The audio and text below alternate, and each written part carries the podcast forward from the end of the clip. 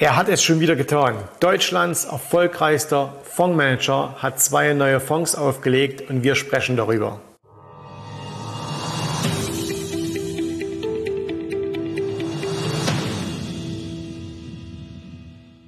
Hallo, mein Name ist Jens Rabe und äh, ich bin der Gründer der Jens Rabe Academy und Jawohl, ihr habt es euch natürlich wahrscheinlich schon gedacht. Es geht heute mal wieder über die Fonds von Frank Thelen.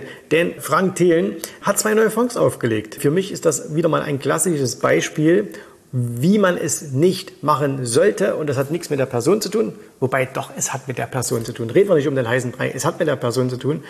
Es zeigt ganz einfach wieder, wie man, wenn man Fehler macht, wie man nicht darauf reagieren soll. Ne? Und deswegen, äh, ich ich sitze wirklich so Popcorn-Count davor und schaue mir das Ganze an. Äh, es, ist, es ist absolut Wahnsinn spannend, was da gerade passiert. Und äh, deswegen will ich äh, euch das zeigen. Und nein, es geht natürlich um die Person Frank Thelen, weil er ist ja derjenige, der dahinter steht. Aber es geht nicht darum, über ihn als Person, als Mensch etwas auszusagen, sondern es ist natürlich die Psyche, die Psychologie, die wir als Anleger immer wieder an den Märkten anwenden, äh, die uns da auch oftmals einen Streich spielt. Ich glaube, hier hat sie ihm wieder einen Streich gespielt, wobei vielleicht ist es ein relativ cleverer Marketing-Trick. Wir schauen es uns an. Also, fangen wir mal an. Ihr kennt alle den äh, 10x DNA von, von Frank Thelen, der aufgelegt wurde hier so ziemlich am Hochpunkt, also nachdem alles gelaufen war, ne, da hat, äh, ist dieser Fonds aufgelegt worden im August 2021. Dann ging es noch mal eine kurze Zeit nach oben und dann ging es nach unten, nach unten, nach unten. Und wenn wir uns heute das Ganze anschauen, vom Tief ist er jetzt schon wieder ein bisschen gestiegen. Ne? Da hat er so ungefähr so 30 Prozent wieder gestiegen. Aber er ist immer noch rund 45 Prozent unter seinem Ausgabekurs. Okay, dazu ist eigentlich alles gesagt. Da gibt es auch nichts zu sagen. Ich habe meine Meinung zu diesem Fonds. Ich wiederhole es auch gerne nochmal. Ich gehe davon aus, dass dieser Fonds nicht überlebt. Warum? Weil, wenn man ähm, Frank Thelen folgt, ähm, er war kürzlich äh, auch bei den Kollegen von Alles auf Aktien äh, wieder mal im Podcast und äh, das habe ich mir angehört. Und da hat er selber gesagt, na ja, das ist ein Zuschussgeschäft, was er da macht. Ne? Und der Fonds selbst, wenn man hier mal anschaut, bei den, hier kann man sehen, dass momentan das Volumen in diesem Fonds gerade mal noch 65 Millionen Euro ist. Und äh, wenn wir jetzt mal sehen hier, ähm, der Fonds hat zwar, ein, hat zwar ein Total Expense Ratio von 1,86, das heißt 1,86 Prozent, aber die wandern natürlich nicht in seine Tasche. Ne? Also jeder, der da denkt, äh, der, der Frank Thelen macht sich da die Taschen voll, das stimmt nicht, ne? in keinster Weise. Denn ähm, da bekommt die Fondsgesellschaft was, da bekommt die Prüfer was und so weiter und so fort. Da gibt es eine, eine Bank, äh, die damit involviert ist und so weiter. Und ganz ehrlich, bei 65 Millionen Euro, so viel wie das jetzt für den Einzelnen klingt, in der Finanzwelt ist das ein, es ist, es ist ein Zwergenfonds und da verdienst du kein Geld. Also da bleibt am Ende nichts übrig. Und wenn es so ist, wie Frank Thelen ja auch immer sagt, dass er große, äh, eine große Mannschaft hat, die da Research macht und so weiter, da bleibt definitiv nichts hängen. Jetzt hat er aber hier zwei neue Fonds aufgelegt. Und zwar, ich habe jetzt mal bei das Investment nachgeschaut, ist auch schon zwei, drei Wochen her, dass das kam. Und zwar, er hat Folgendes gemacht. Er hat einmal, legt er jetzt, äh, ändert er diesen Fonds hier, den er hat, den 10x DNA, den ändert er jetzt und sagt, hey, ich nehme das Krypto raus. Und seine Begründung ist, naja, es gibt halt Leute, die wollen kein Krypto. Dann denke ich mir aber, mal so als erstes Punkt, warum lege ich dann einen Fonds auf, um dann später zu sagen, okay, jetzt mache ich es auch nochmal für Leute, die das Krypto nicht haben. Weil, weil, wenn du jetzt in diesem Fonds dabei bist, und du denkst, du hast diese schlechte Performance nur über Krypto gemacht, ne? was nicht stimmt, weil auch die Aktien sind alle schlecht gelaufen, die er hatte und laufen teilweise auch immer noch schlecht. Aber wenn du jetzt sagst, okay, ich möchte das nicht haben, dass da noch Krypto dabei ist, dann ziehst du jetzt dein Geld quasi raus und würdest es in diesen neuen Fonds einlegen, nämlich den hier, Disruptive Technologies X Krypto. Das heißt also, der ist total identisch, außer dass Krypto drin ist. Und das bedeutet ja, dieser eine Fonds, der schon 65, nur 65 Millionen hat, der kriegt jetzt noch mehr Geld rausgezogen, weil es in einen anderen geht. Der andere ist dann noch auch klein. Das heißt, wenn du zwei 30 Millionen Fonds hast, sind die noch unprofitabler, als wenn du einen 60 Millionen Fonds hättest. Okay, also das ist mal Punkt Nummer eins. Dann legt er noch weitere Fonds auf und zwar, wenn man äh, auch auf seine Webseite geht, sagt er noch, okay, er möchte jetzt auch noch äh, quasi einen Klein- und Mid-Cap Fonds auflegen. Ne? Also er, er sagt jetzt, ich möchte jetzt auch noch andere Fonds auflegen. Was wir recherchieren konnten, die gibt es noch nicht. Also das heißt, er sagt jetzt, ja, okay, die großen Firmen, die, da hat man keinen so richtigen äh, Edge, weil die, da, über die wird ja alles recherchiert und da, da haben wir vielleicht auch nicht so einen richtigen Edge, wo ich denke, naja, Warum hast du dann so ein großes Research-Team, was angeblich so toll ist, wenn du keinen Edge hast? Ne? Und jetzt geht er rein in den Mid-Cap-Bereich, also Aktien, die weniger als 10 Milliarden Dollar sind und äh, sagt, ja, da hat man eben noch einen großen Edge, weil die werden nicht so beobachtet und unser tolles Research-Team kann das dann herausfinden und kann das machen. Ne? So, und äh, jetzt, jetzt müssen wir über zwei Dinge reden. Punkt Nummer eins, ist das gut aus Anlegersicht? Und zwar meine ich jetzt nicht die Anleger, die bei ihm investiert sind, weil die wissen, auf was sie sich einlassen, sondern ist das gut, wenn ich selber der Anleger bin? Also wenn ich sage, hey, ich habe jetzt etwas gemacht und es hat nicht funktioniert. Es hat offensichtlich ja nicht funktioniert, weil wenn ich schlechter bin als jede Benchmark, dann hat es ja offensichtlich nicht funktioniert. Und jetzt sage ich, ja, okay, dann begebe ich mich jetzt gleichzeitig noch auf ein weiteres Feld.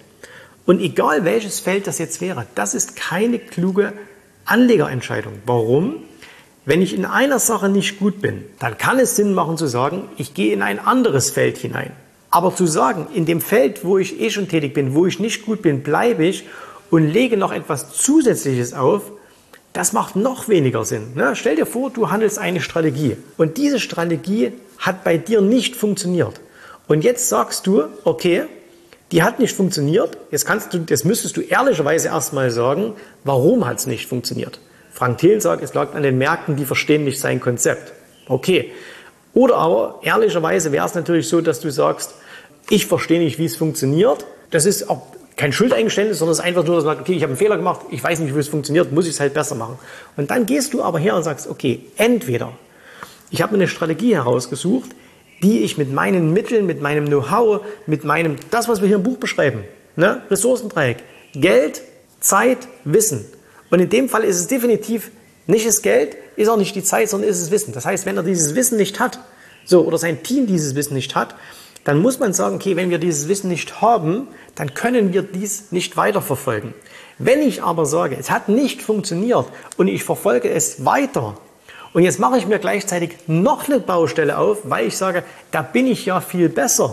Ne? Dann belügst du dich quasi als Anleger selber. Nochmal auf dich bezogen. Du machst eine Strategie, es funktioniert nicht. Und jetzt sagst du, okay, verdammt, hat nicht funktioniert.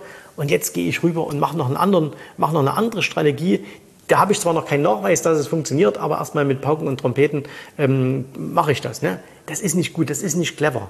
Entweder du sagst, diese eine Strategie, die nicht funktioniert hat, die aber bei anderen funktioniert, darin werde ich jetzt so gut, dass ich da wirklich der Beste werden kann, der ich sein kann.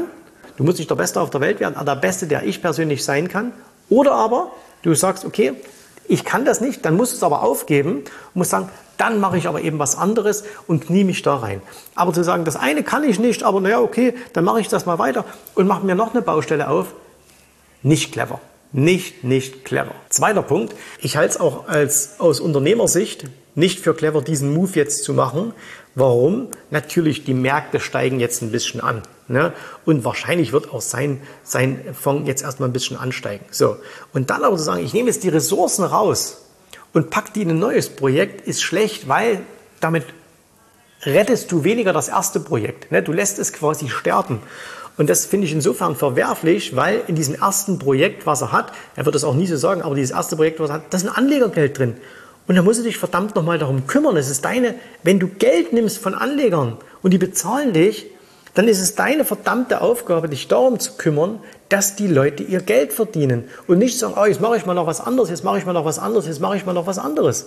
Das ist einfach unmoralisch gegenüber deinen Erstanlegern meine unternehmerische Sicht. Er hat da vielleicht eine andere Sicht, vielleicht auch geprägt durch die Venture Capital Welt, ähm, wo ja eh so ein bisschen gesagt wird, okay, komm, wir investieren in zehn, in zehn Startups, äh, neun gehen pleite, einer wird es schon machen. Ne? Aber hier hast du Anlegergeld investiert.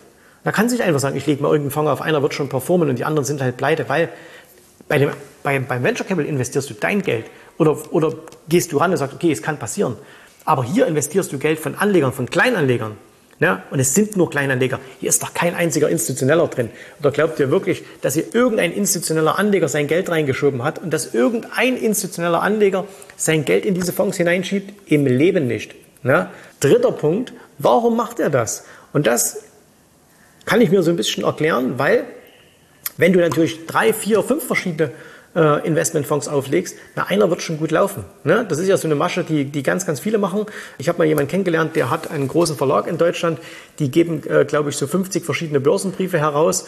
Der hat zu mir ganz klar gesagt, na, irgendeiner läuft da immer und dann verkaufen wir halt den Abonnenten immer denjenigen, der gerade gut läuft. Ne? Und wenn der nicht mehr gut läuft, dann, dann äh, kaufen die Leute halt einen anderen, also sie bleiben bei uns. Und kann man so machen, ne? äh, kann man wahrscheinlich auch Geld damit verdienen. Ist das das aber das, was du als Unternehmer machen willst? Ist das eine moralische und, und ehrliche Herangehensweise? Und für mich ist das wirklich erneute Selbstdemontage, die er hier betreibt.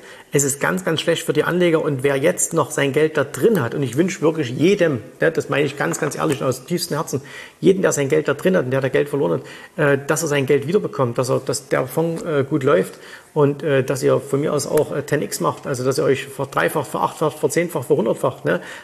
Ich wünsche euch das allen, aber ganz ehrlich, jeder, der da jetzt noch drin ist und drin bleibt, der handelt auch wie ein Vogelstrauß. Ne? Kopf in den Sand und es wird schon gut werden. Und jetzt fehlt es nur noch, dass du dann noch das alte Costolani-Zitat hervorholst und sagst, äh, man muss einfach mal Schlaftabletten nehmen und äh, wenn man aufwacht, hat man sehr viel mehr Geld. In dem Fall, glaube ich, ist es so, nimm lieber die ganze Packung, damit du nie wieder aufwachst.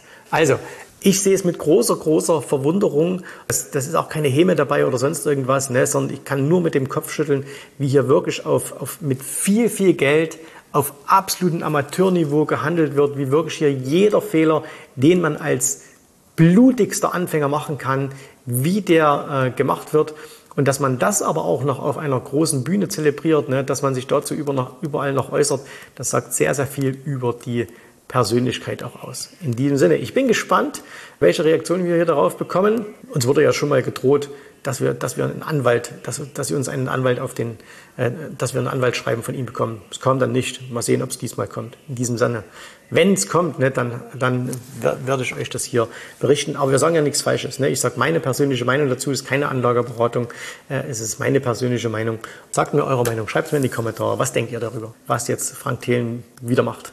Ist es gut? Ist es schlecht? Habt ihr Verständnis dafür? Was könnten die Beweggründe sein? Schreibt mir das in die Kommentare und wir sehen uns wieder im nächsten Video. Bis dahin, tschüss, servus, macht's gut. Bye, bye. Vielen Dank, dass du heute dabei warst. Ich hoffe, dir hat gefallen, was du hier gehört hast, aber das war nur die Vorspeise. Das eigentliche Menü, das kommt noch. Und wenn du darauf Lust hast, dann besuche jetzt ganz einfach jensrabe.de-termin und vereinbare dort noch heute einen Termin. Und in diesem absolut kostenfreien Strategiegespräch wird für dich eine individuelle Strategie entwickelt. Das heißt, wir schauen uns mal an, wo stehst du jetzt, was sind deine Ziele, wo willst du hin und wir schauen auch, ob wir gemeinsam dieses Ziel erreichen können. Und äh, du musst immer an Folgendes denken. Wenn du etwas im Leben erreichen willst, sei es, es an der Börse, sei es beim Unternehmertum, dann brauchst du immer jemanden, der dir hilft, der schon auf einer Stufe ist, wo du noch hin möchtest. Und so wie jeder Sportler einen Trainer hat, so wie jeder erfolgreiche Selbstständige einen Mentor hat, so brauchst auch du an der Börse einen Mentor, der dir hilft, deine Ziele zu erreichen. In den letzten Jahren habe ich Tausenden von Menschen gezeigt, wie sie ein regelmäßiges Einkommen an der Börse erzielen, wie sie ihr Vermögen sichern können und auch du kannst das erreichen. Davon bin ich felsenfest überzeugt. Also, geh jetzt einfach auf jensrabe.de-termin und vereinbare noch heute deinen persönlichen Termin. Ich freue mich auf dich. Wir hören uns. Bis dahin. Tschüss, Servus, mach's gut. Bye bye.